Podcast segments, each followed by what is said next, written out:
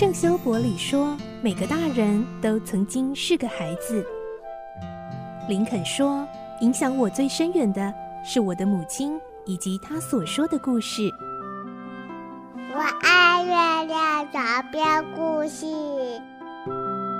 晚安，月亮床边故事。小青姐姐邀请每一位大孩子、小孩子一起听故事，不管多忙，也要和你一起听故事。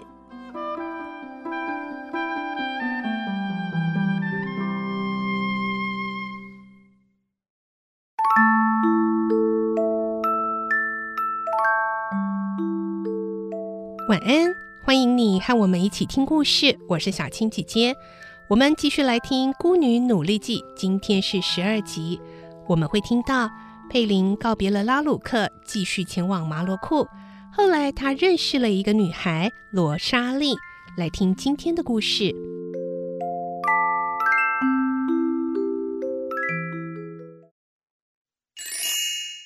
孤女努力记》十二集。遇见罗莎莉，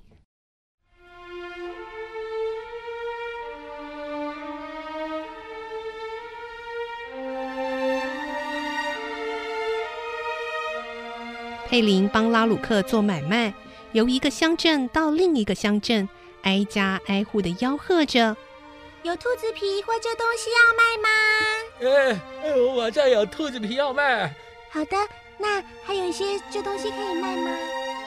他的声音清脆悦耳，生意做得很好。这样差不多过了一个礼拜，他的身体就完全康复了。那天，他向拉鲁克说：“拉鲁克，我想启程到马罗库去。”“哎呦，我看你还是跟我在一起吧。再过些时候，哈，兔子皮的生意就会更好呢。我们两个还可以多赚一点钱呢。”佩林对拉鲁克的好意固然非常感谢，但是当他想起母亲临终嘱咐的话，就毅然决然地说：“多谢你。”哦，啊，你的亲戚会不会好好的对待你？哦，也不知道啊。何况哦，你跟着我，又可以天天和波利卡在一起耶。佩林有些心动了，但他还是抑制着自己的情感。嗯，可是。我一定要遵照妈妈的话，到马罗库去。拉鲁克觉得再劝也没有用了，就赶紧找了一个熟悉的农夫，拜托他用车子把佩林送到火车站。临走的时候，还给了佩林五法郎，告诉他说：“啊，来，佩林啊，你到了车站后，拿这个钱呢，买一张到比基尼的火车票，坐火车去哈。你不必客气啊，也不必谢我了。”反正这五法郎，我一定能够从那个卖面包的坏女人要回来的。拉鲁克想一想，又另外给了佩林一点钱，告诉他：“来来来，多带一点钱在身上，比较安心啊。”谢谢您，您对我太好了，我永远不会忘记您的。嗯，路上要小心呢，多多保重哦。我们要是有缘分哈，说不定还会在某个地方再见面呢。拉鲁克太太，再见！伯利卡，再见！佩林坐在马车上，回头挥手说再见。等到看不见了，才用手帕擦干眼角上的泪水。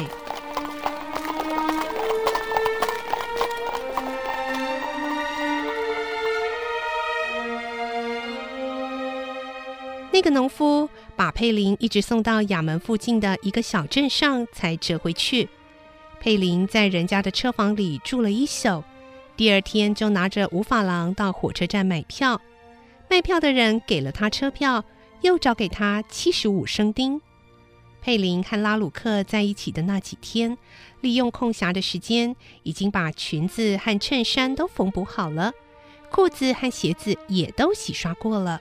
因此，他上火车的时候，全身上下都很干净。因为他知道艰苦的旅途就快到尽头了，精神显得非常愉快。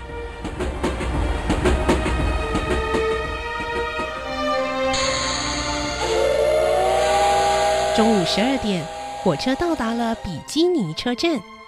那一天天气晴朗，佩林在车站附近打听好了到麻罗库的路之后，就满怀希望地往前走去。他出了车站，穿过横跨在运河上面的长桥，眼前是一片田野。往前绕过一处四周种满白杨树的牧场，来到柳树成荫的湖边，看到有个渔翁正在那里垂钓。湖的对岸是一个煤炭的仓库。草地上堆叠着三大堆煤炭，再往前走是一座古老的教堂。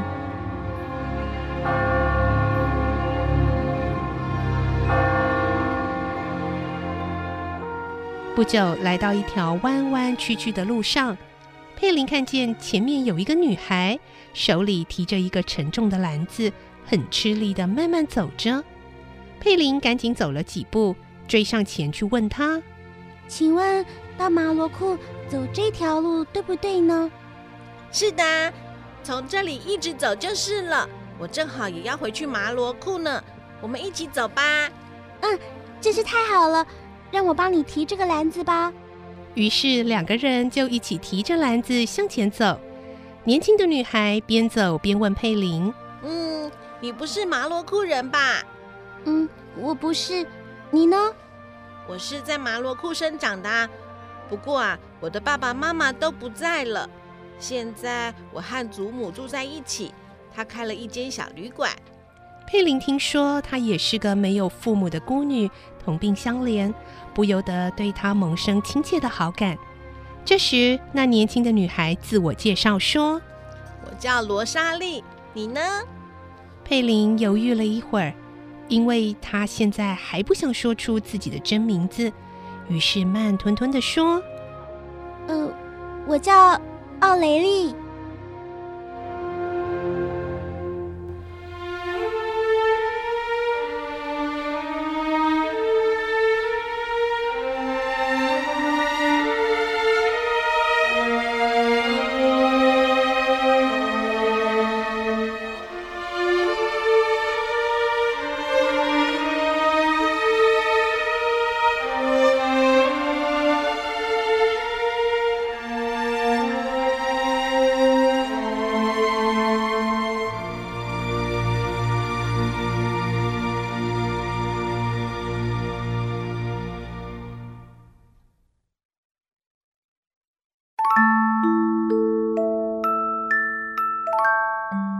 今天的故事就先听到这里了，下个星期我们再继续来听《孤女努力记》的故事。